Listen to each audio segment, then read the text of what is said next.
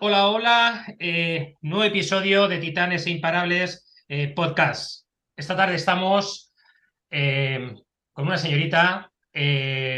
bueno, yo creo que muchos ya la conocéis, otros a lo mejor no. Ella es formadora, consultora, conferenciante, mentora. Es colaboradora de la revista Emprendedores, colaboradora también en el área de formación en, aspectos de creatividad e innovación, Elia, luego corrígeme, eh, del Mago More, Fan and Business, eh, que, que ahí es nada, ¿vale? Tiene una trayectoria eh, impecable y bueno, yo la considero una imparable, una imparable que me encanta porque la sigo desde hace tiempo, hace cosas muy, muy interesantes y bueno, pues la invité a venir a este programa a Elia Cortés. Bienvenida, muchas gracias por estar aquí. Hola Javier, muchas gracias a ti por invitarme. Un placer estar aquí en tu podcast de Imparables, eh, porque sé, que tú hablas de titanes imparables. Yo, yo me identifico más con imparables porque lo de titanes soy bastante pequeñita, con lo cual ahí lo de titán me viene un poco grande, pero lo de imparables sí, creo que, que soy imparable, sí. O por lo menos lo pretendo, lo pretendo.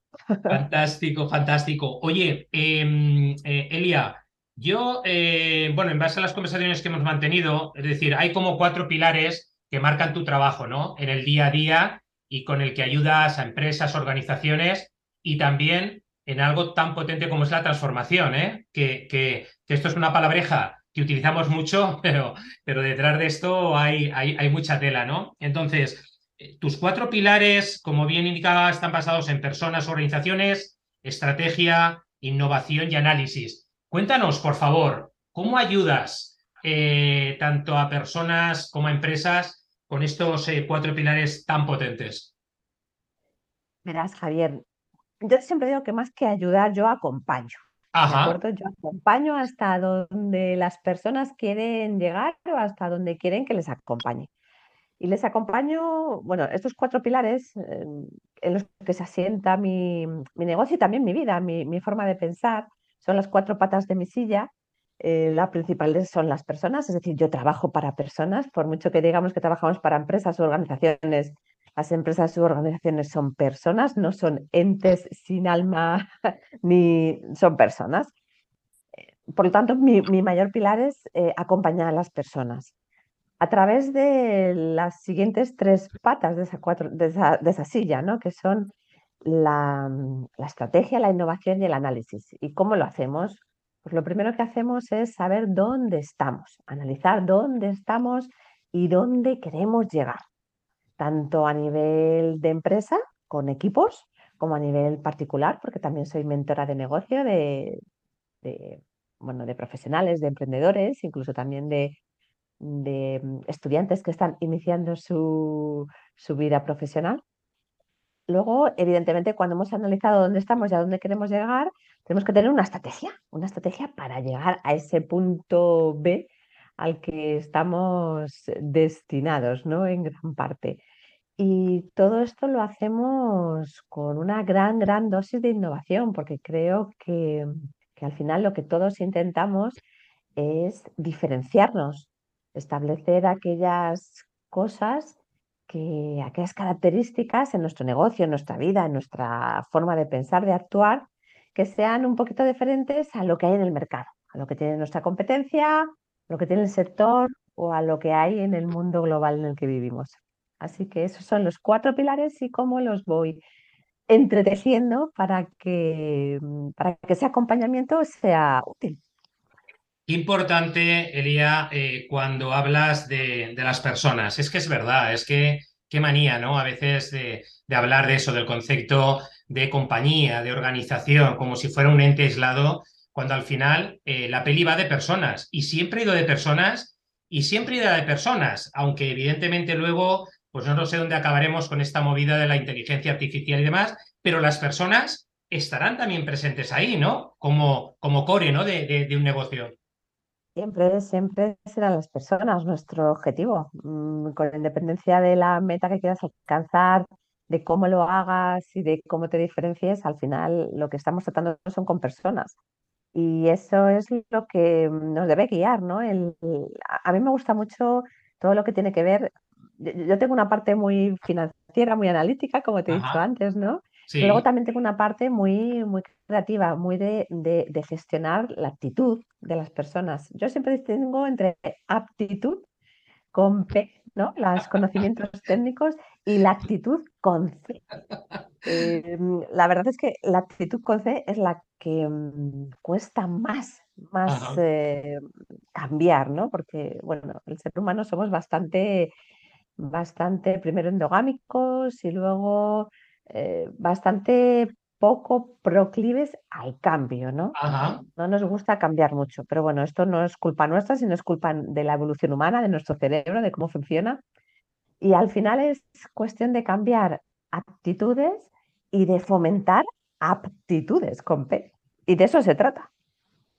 Elía, qué combinación más explosiva, ¿eh? Financiera, ¿vale? Y creatividad, ¿vale? Pero a la vez también, qué equilibrio más bonito, ¿no? Porque, eh, por- porque no, no es fácil, ¿no? Es decir, eh, combinar esa parte más analítica, ¿no? Con esa parte de creatividad, es como que muchas veces los equipos en las organizaciones es como que tengo un, un- un equipo de creatividad e innovación o más innovador y tengo un, un equipo más estratégico de planificación, de analítica, ¿no? Pero qué bonito a la vez, ¿vale? Lo que comentas, ¿no? Que, que tengas ese equilibrio, ¿no? Financiero y creativo, ¿no? Al final es que como, como personas que somos y, y estamos hablando de personas, tenemos las dos partes. Tenemos la parte más analítica, la parte más de estar juzgando constantemente y estar analizando todo lo que hacemos. Y luego tenemos la parte más creativa. Lo que pasa es que yo creo que en muchos casos la tenemos disociada. ya, Es decir, la parte muy analítica la dejamos quizás para el trabajo, para aquellas cosas que mm, de, de cara al exterior, ¿no? En general, a no ser sí, que tu, te- tu trabajo sea súper, súper creativo y seas, mm, bueno, pues eh, sea muy específico. Y luego mm, disociamos de la parte muy creativa, porque en general todos somos muy creativos, pero fuera del trabajo.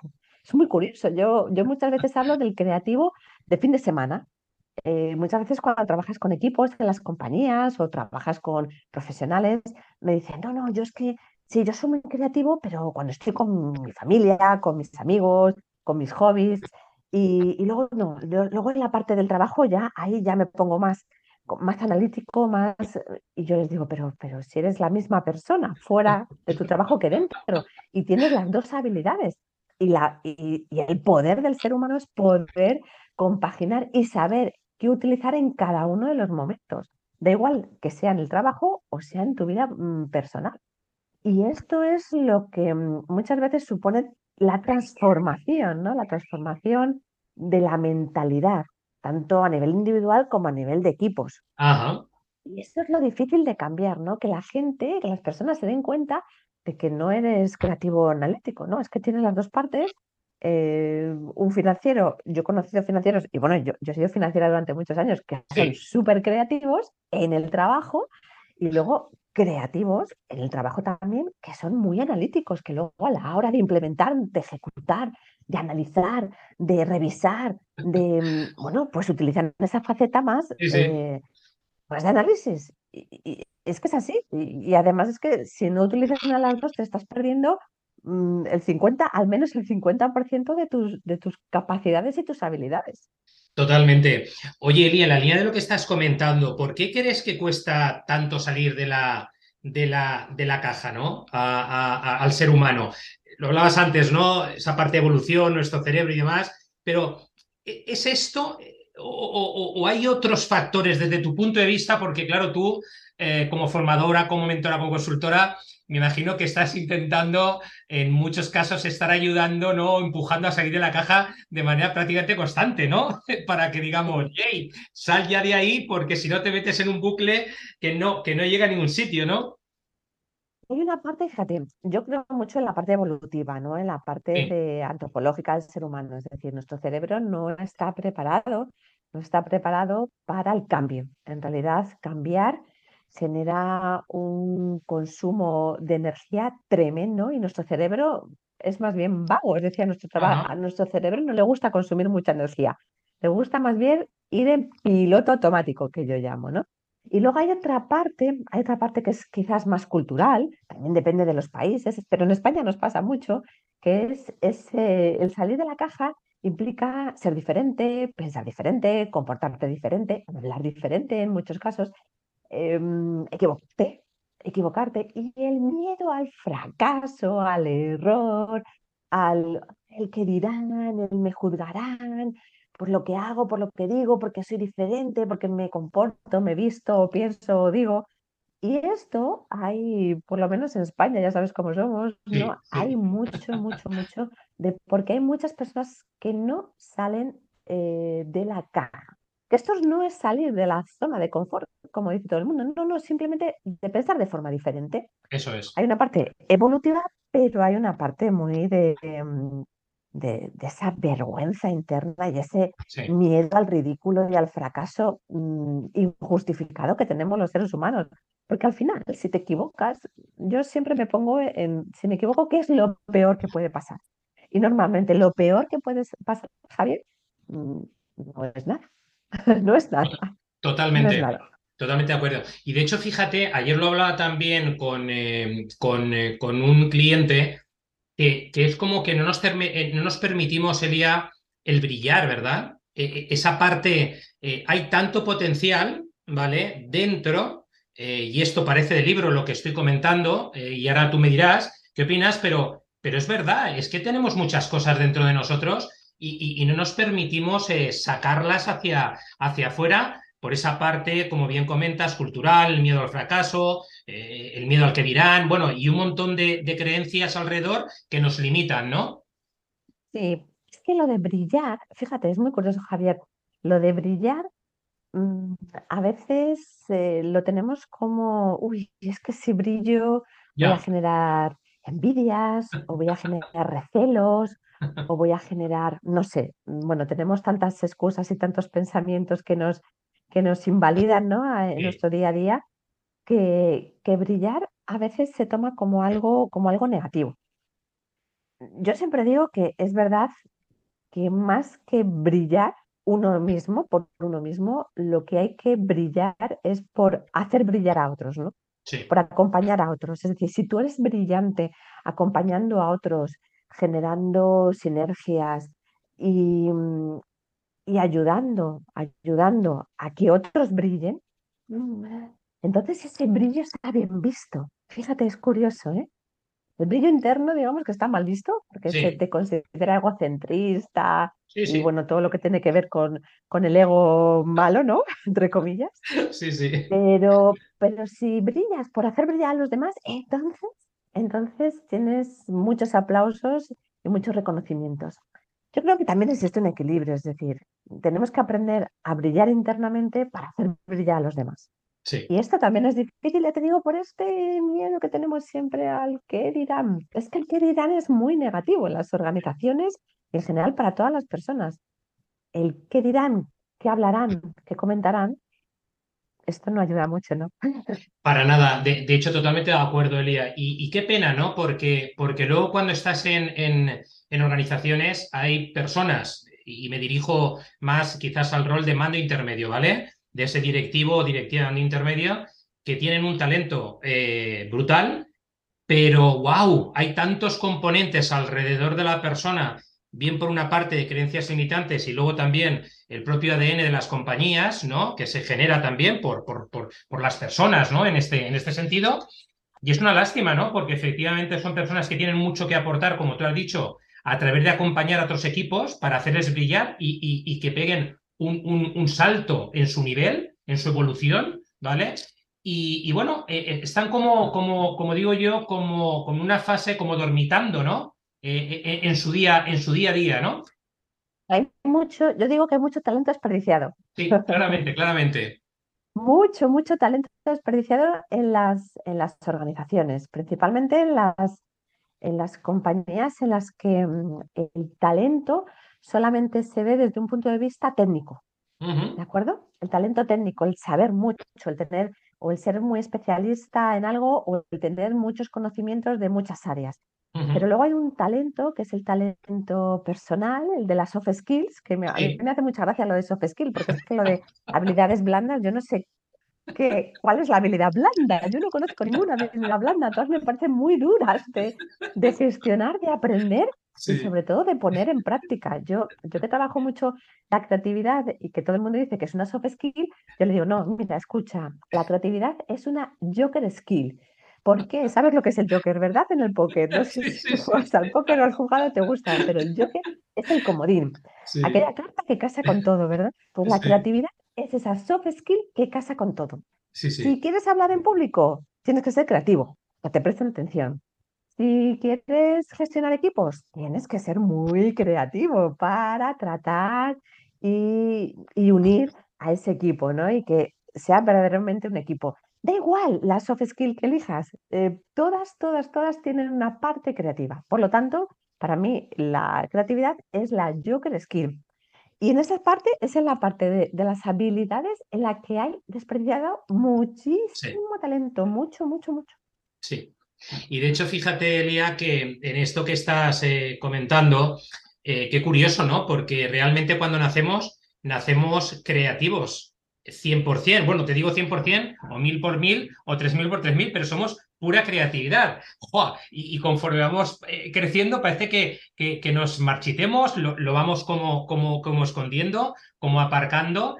Y, y, yo es lo que me pregunto, ¿no? Y sobre todo en este país, ¿no? Hablando de, de España. En España hay mucho talento, mucho. Muchísimo. ¿Sabes Ostras, lo que pasa? Que, fíjate, yo hace tiempo tenía una sección de radio que sí, se llamaba El Gen Creativo. ajá, eh, porque yo siempre digo que, a ver, todavía, todavía no se ha descubierto el gen creativo, es decir, no está el gen 27, 28, 34, que sea que, que denominemos el gen creativo, ¿no? Pero yo creo que todos tenemos un gen creativo oculto en algún sitio. A lo mejor no en esa cadena de, de ADN, pero en otro, en otros lugares sí, tenemos ese gen, pues porque todos nacemos con, con ciertas habilidades que, que vamos desarrollando. Y, y la verdad es que sí, a lo largo del tiempo, según crecemos, esa creatividad, esa, esa joker skill, esa habilidad que casa y que marida con todo, como un, bueno, como una buena bebida, eh, se va perdiendo. Se va perdiendo, entre otras cosas, porque se va capando, poco a poco se va capando a lo largo de, mm, de nuestra vida, desde que somos eh, pequeños.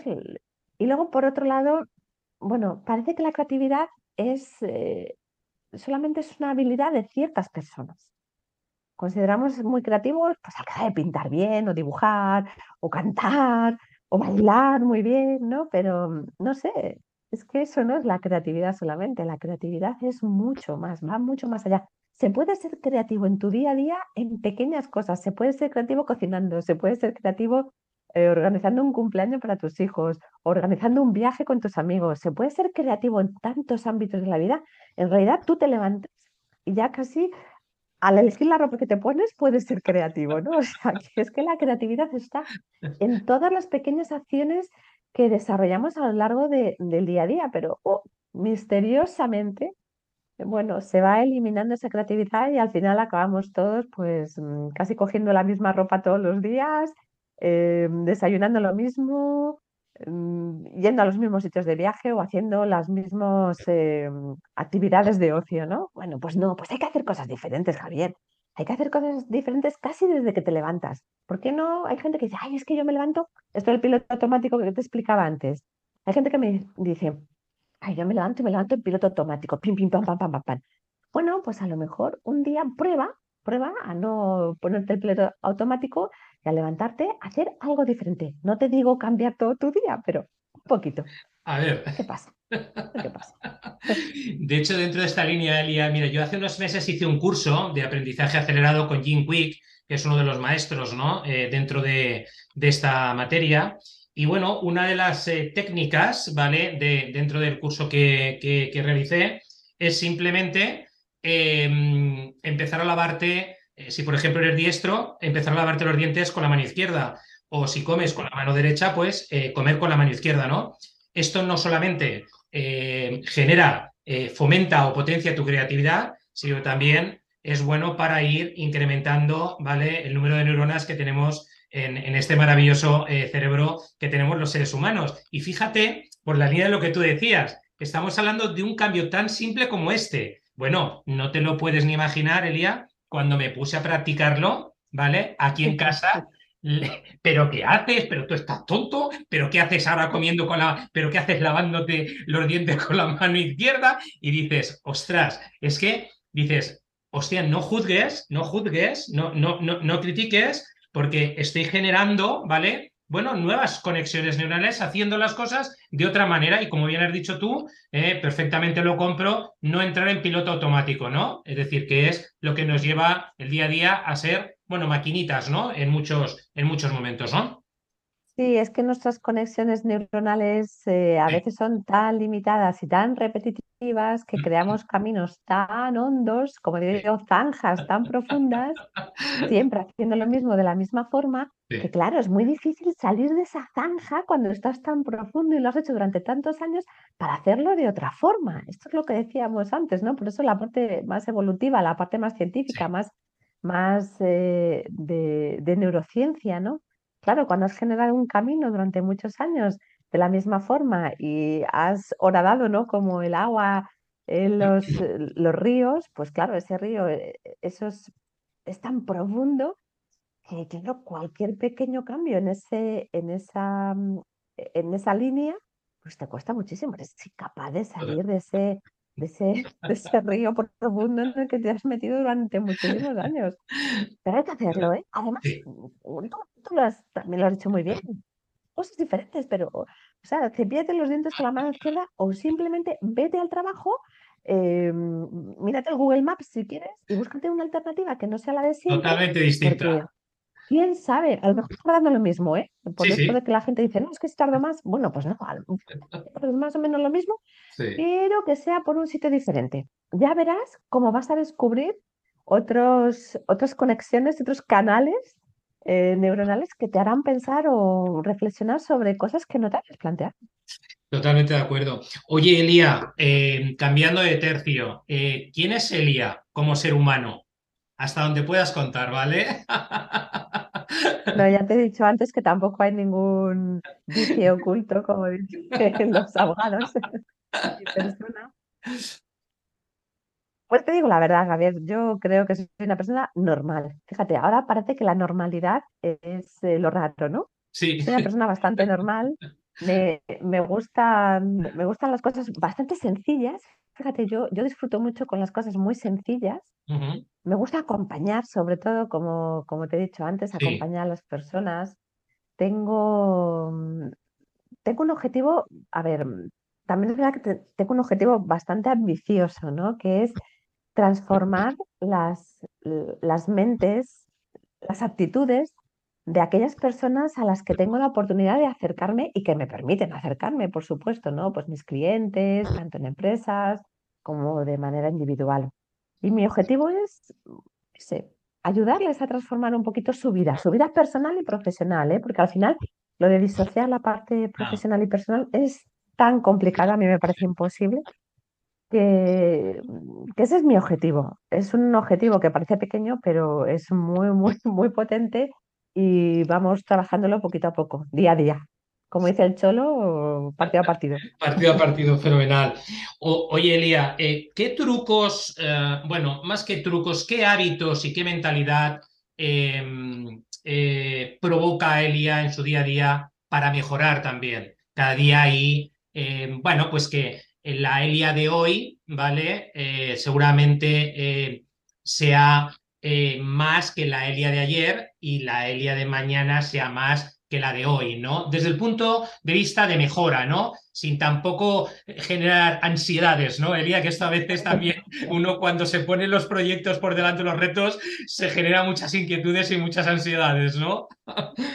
A ver, trucos, la verdad es que yo no tengo muchos trucos. ¿eh? Yo lo que tengo son pequeños hábitos y, sobre todo tengo algo que, mm, que quizás es verdad que, que yo descubrí desde muy pequeña, desde muy, muy pequeña, y es que soy muy curiosa.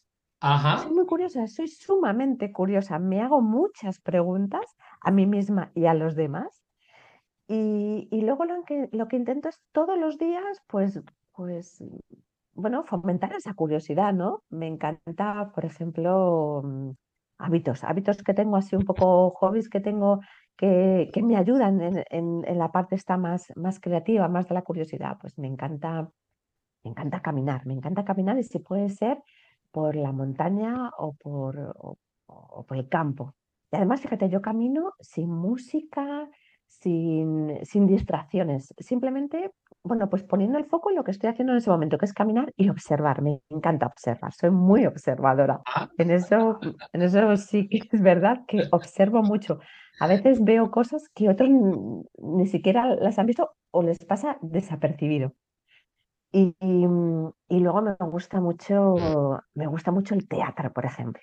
Ah, además yo, en esos cuatro pilares de los que te he hablado al principio, las personas, la estrategia, la innovación y el análisis, mm, yo entiendo que todo eso tiene que ser como una especie de juego, ¿no? Como una especie de historia. Eh, me encanta, me encanta el humor, me encanta el teatro. ¿eh? En general me gustan todas las, eh, todos los espectáculos que sean en vivo Ajá. y que además, y que además tengan un punto en el que te hagan pensar y a la vez te diviertan.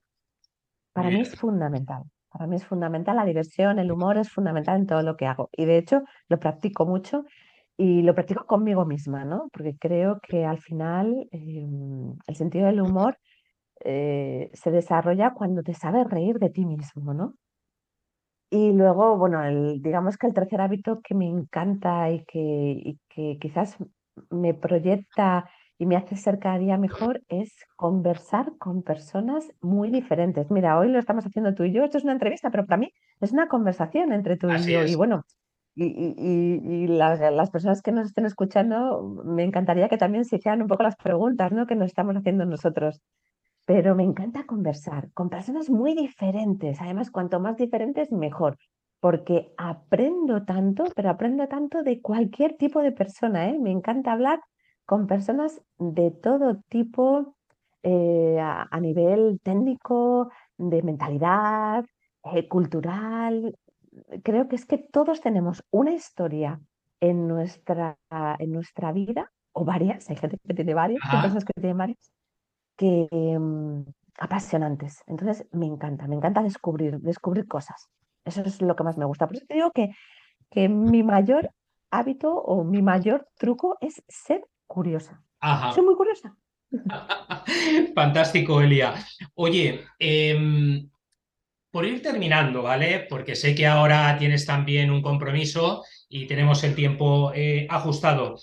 ¿Qué recomendación, es decir, desde tu punto de vista y desde tu experiencia, cuando tú decides dar el salto, ¿no? Eh, a, trabajar de, manera independiente, ¿no? Y acompañar, ¿no? a personas y, eh, bien individuales o, personas dentro de la organización y entrar en ese proceso de, me ha encantado cuando has dicho de, transformar, ¿no? Mentes, de, transformar formas de pensar y, y, hacer, a estas personas que ahora están diciendo, me tiro, no me tiro, me tiro, no me tiro, uf, que, que la película está muy malita, que parece que, que, vienen, vienen meses complicados. No lo sé, porque, porque yo hablo con mucha gente que está ahí, y da igual que sean de 22, de 48 o de 57. Es que da igual, la, cuestión es, ¿qué, qué, hago? ¿Me, ¿Me, lanzo? ¿Me, me espero algo más? No sé, ¿qué recomendaciones darías, Elia, por ir cerrando? Ya sabes que el miedo no tiene edad. lo sé, lo sé. El miedo en general y además es libre. Cada uno tenemos nuestros miedos y los eh, manejamos y los gestionamos de manera diferente. Pero en este caso concreto en el que me preguntas, oye, ¿tú qué haces? Porque yo me encuentro esto muchas veces cuando me mentorizo. Yo te he dicho antes que mentorizaba también a estudiantes que están terminando la carrera y que incluso ya están en prácticas, que están en su primer trabajo, mentorizo a profesionales que ya tienen negocios y que quieren llegar mm. un poquito más lejos. Bueno, al final ¿Qué, pasa? En estas situaciones, ¿qué pasa? Lo primero que tienes que tener claro es em, a dónde quieres llegar, cuál es tu objetivo, cuál es tu propósito, ese para qué, ese, ese para qué lo haces, ¿no? ¿Para qué lo quieres hacer?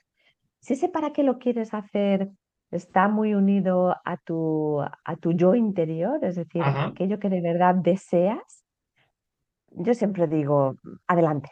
Eso sí, es como en las piscinas. Si no sabes nadar de inicio, tírate con unos manguitos.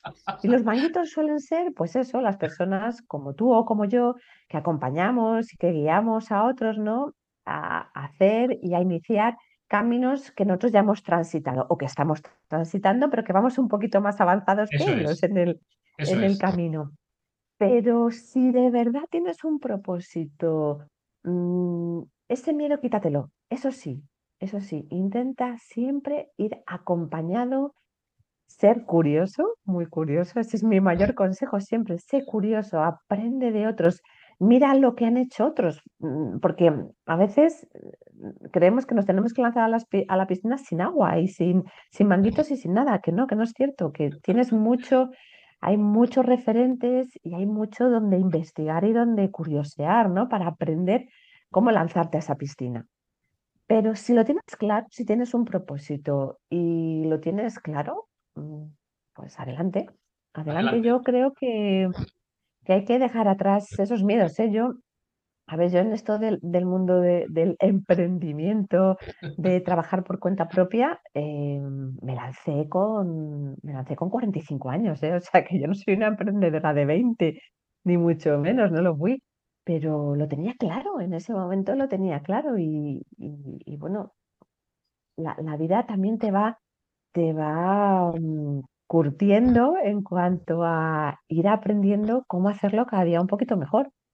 La cuestión es no tener miedo y tener el propósito ese para qué muy claro y sobre todo unido a, lo que tú eres. ¿eh? Eso, eso sí que siempre lo digo, es decir, no hagas aquello que no sientas o que, con lo que no te sientas identificado, porque si no, normalmente no sale bien. Sí. Elia, em, por último, ¿cómo eh, pueden las personas contactar contigo, aquellas personas que no te conocen, para, eh, bueno, eh, contratarte, conversar, eh, no sé, ponerse en contacto contigo? ¿dónde, ¿Dónde lo pueden hacer? Lo, lo, pueden hacer a través de mi página web, eliacortes.com. En, LinkedIn, yo tengo mi perfil de LinkedIn Elia Cortés Ibáñez, que es, digamos, mi red profesional de, referencia. Y evidentemente, pues en elia.cortesibánez.com, que es mi mail.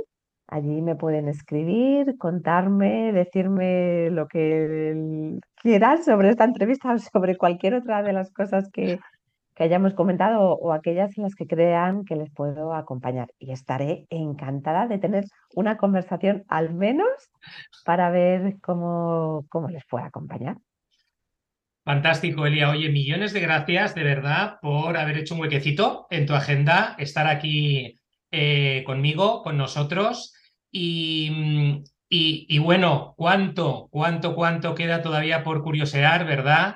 Eh, por hacer eh, y por, como bien decías antes, ¿no? Por, por apretar esos botones, ¿no? De cambio para entrar en otras formas de hacer y de pensar, ¿no? Que nos lleven, que nos lleven más lejos o por lo menos eh, a ese punto B al que tú hacías referencia, ¿no? Eh, si ahora estamos en ese punto A, llevarnos a ese punto B donde probablemente vamos a ser mejores, ¿no? a todos los efectos.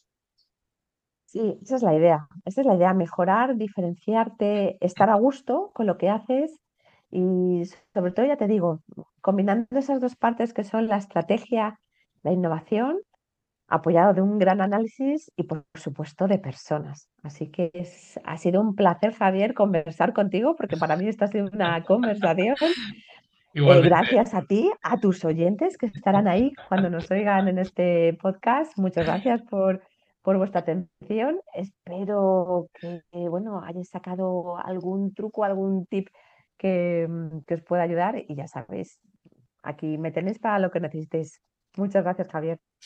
Elia, muchas gracias a ti. Cuídate mucho. Un abrazo. Igualmente, chao. Chao, adiós.